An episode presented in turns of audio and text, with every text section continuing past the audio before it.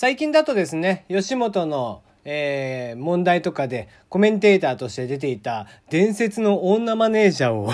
モノマネしていました、えー、レイザーラモン RG さん。こちらがですね、今日ツイッターに上げたのが、今度は、えー、煽り運転で捕まった宮崎容疑者。もうさ、ネタのチョイスがもうなんかもう、これテレビでできないじゃん。今回のやつ。ねもうあの炎天下の中でね捕まる時にこう「逃げも隠れもしません」とかね「押さえつけないでください」とかって言ってたのが えー、思い出されますがそれにねあやかって「えー、あらあら言いますから押さえつけないでください逃げも隠れもしませんし」とかね つぶやいていたということで。えーね、そういうレーザーラモン RG さんの、えー、フラットなね、えー、非常にこうフットワークの軽い、えー、僕は動きが好きだなと思っています。テリーのよもやますぎる部屋。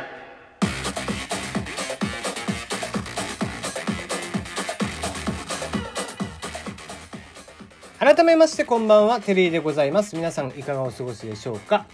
まあね、もうお盆とかも終わりまして、えー、夏休みもね、企業とかはひとしきり終わった感じかな。まあ、希望によってね、えー、いつ取ってくださいとかっていうのがないと、場所もありますけどもね、えー、この、この期間中だったらいつでも、こう3日間ぐらい、え休んでいいですよ、みたいなところもあったりしますが、まあ、なんとかね、えー、通常その夏季休暇、えお盆休みみたいなところがあるところは、もうこれでお休み終わりという感じでしょう。今日から通常営業といった感じですね。さて、えー、メールの方を募集していますと先に言っておきましょう。質問、感想、えー、普通歌、恋バナ相談口、何でも結構です。えー、そしてメールテーマ、あなたのおすすめのネットフリックスの作品、あなたのネットフリックスのおすすめ作品を教えてくださいということで、こちらは、えー、まあ夏の間にですね、まあまだちょっとね、あったかい時期も続きますし、あまり出歩きたくもないんでね、えー、お休みの日にでも、ネットフリックスの作品見ておこうかなと思うんで、いろいろね、えー、見せていただければいいんじゃないかなと思っておりますが、まあ僕がおすすめなのはもうとにかく全裸監督ですね。はい。そして、えー、大喜利のお題、昨日、えー、最後にちょこっとだけ言いましたけども、えー、高校野球に新たに追加をされました、思わず笑ってしまうルールとは？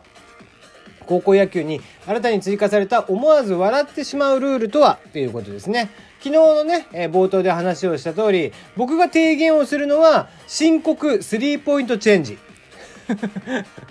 ね、えー、うわ、ノーアウト満塁か、ここはちょっと1点じゃ収まらんなと。えー、下手してツーベースヒット、スリーベースヒットなんて出たら、2点3点返されてまして次の打席にもつながってしまうってなってくるともう3点どころじゃなくて4点5点になってしまう可能性があると。だったら申告してもうこのイニングを危険その代わり相手に3点あげると。ってしてくるとまたねより高度な、えー、作戦が、えー、ね、練らなきゃいけなくなって野球は僕はすごく面白くなると思うんですけどね。だからまあこういうね夏の甲子園なんかだとやっぱり投球制限とかいまだにないんでねだからそういったのも含めてこういうのがあるともうちょっとね投手とか選手の負担も非常に減るのかなというのもありますしその代わりちょっとねしっかりと作戦練っておかないともちろん、えセオリー通りにはいかないと。高校野球なんかね、え5点6点ぐらいの点を返すなんてことは結構ありますからね、流れに乗っちゃえば。だから、これがまた絶妙に3点とかだとさ、満塁ホームランまでいかない。でも、3点は上げると。いうので、えー、ね、1対0だったのが3対0、あ3点足して4対0になったって、でも4点ぐらいならなんとかまだ返せるんじゃないかな、みたいなこともあり得る。そういう僕はこう、ルールのね、えー、新ルールの提言をしているわけですけども。えー、そんな感じで、えー、まあこれはちょっと真面目にね、考えて、これちゃんと不真面目じゃないんで、これ僕真面目に考えてるからね。真面目に考えて、えー、作ったルールなんだけど、まああなたが作る思わず笑ってしまう新ルール、全然ふざけて結構です。えー、どんなルールが、えー、面白いと思いますか？こちらを教えてください。こちらも、えー、日曜日あたりやれればいいかなと思っておりますよ。さて、えー、今日の話題から、えー、まあ、RG さんも面白かったんだけどね。えー、いよいよですね、やっぱりこう、いろんなところにもうタピオカが進出してきて、うん、とにかく今東京タピオカランドがね、えー、盛り上がっている。盛り上がってんのかな？ね、盛り上がっていて、そして、コンビニスイーツなんかでも、えー、コンビニのね、あのカフェ？ああいったとこでも、えー、ファミマさんだっけ？ね、タピオカがあるのは。そして、えー、タリーズさんとかね、ああいうフランチャイジーなところなんかでも、えー、コーヒーチェーン店で、えー、今タピオカが飲めるようになっていると。ね、いろんなところで本当に飲めるようになりました。ファーストフードなんかでもやってますよね。で、えー、じゃあ今度はどこができる、えー、タピオカを出してきたかって、いよいよ、ここが出してきました。なんと、富士そば。えー、富士そばのですね、タピオカ漬け丼。こちらが、えー、新宿三丁目から徒歩2分ぐらいにある、えー、三、三光町っていうのかな三つの光の町と書いて、えー、三光町店でいいのかな、えー、こちらでのみ、えー、開始をされているということで、富士そばさんはもともとね、オリジナルメニューとかを結構、え、出したりとかすることが多いんですって、店舗オリジナルみたいな。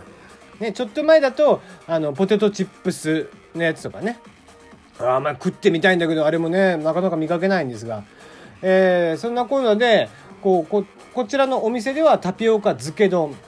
を出していると。もうこれはもうこうここのお店には女子高生がうんざり並ぶよもう今度からね。富士そばはサラリーマンのためのお店じゃなくなってもういよいよ女子高生。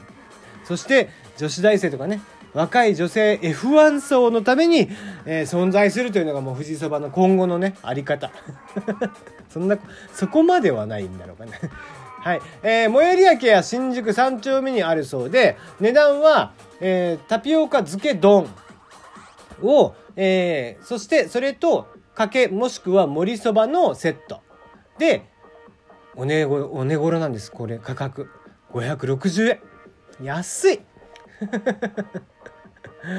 えー、発売が8月16日からだったそうなんですけども、当初のね、売り上げを大幅に上回る盛況を見せていまして、もう記事をね、書かれた人が行った時には、まあ平日昼過ぎにもかかわらず、なんと2、3名の行列ができていたと。それ普通に富士そばの行列じゃねっていう 感じなんですが、えまあまあそれはいいでしょ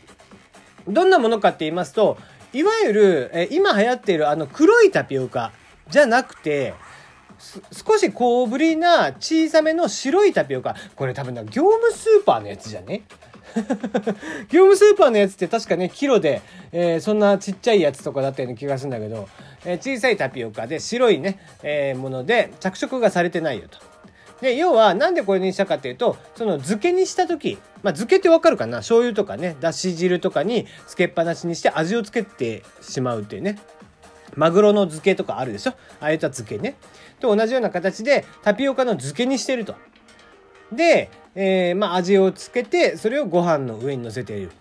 もういいよね。炭水化物に炭水化物を乗せて食べると。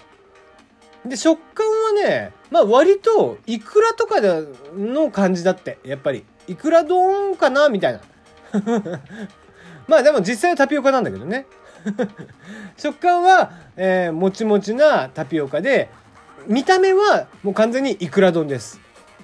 そんな感じのものを富士そばさんが出しているということで、これね、食べてみたいですけどもね。うん。まあ、タピオカ自体がね、若干品薄なんで、こう、日曜日とかちょっと、えー、人が多い時、新宿にね、新宿三丁目も人が多い時には、売り切れになってしまうということなんですけども、えー、まあ、必ずしもあるということなんですが、売り切れてなければ提供中と。ということで、当初1週間程度の販売を見込んでたんですけども、8月末まではね、夏休みの間中ぐらいは売りますよということで、ぜひね、食べてみたい方は新宿三丁目から、えー、行っていただければいいかなと思っておりますが、まあ、面白いね。よっぽどだから東京タピオカランドに富士そばさんが出たら超面白かったんだけどね。タピオカ丼とそばを食ってる女子たちがね、インスタ映えっつって写真あげてんでしょ。もういよいよ頭狂ってんのかなっていう 感じになってきますがね。いや、タピオカがまずいわけじゃないんだからね。くれぐれも何回も言ってます。タピオカが悪いわけじゃないんで。タピオカは美味しい。美味しい？味あるかあれ？タピオカは別に嫌いじゃない。嫌いじゃないんだけど、あんなものに並んで写真撮ってわーわーキャーキャー言っている感覚が私にはわからないっていうことをね、言っているわけです。はい。ただまあ、こういうのもね、老害なんですよ。ね。えー、若い子たちが何考えてるかわかんないって。もうそれはね、もう世の常です。いつの時代でも若い子が考えてることなんていうのは、もう年を取ればわからなくなるもの。うんこれも名物だと思っていただいてね、えー、聞いていただければなと思っておりますが、えー、セット価格560円ですね、えー、ぜひ食べに行っていただければなと思っております。それでは今日はここまで。また明日。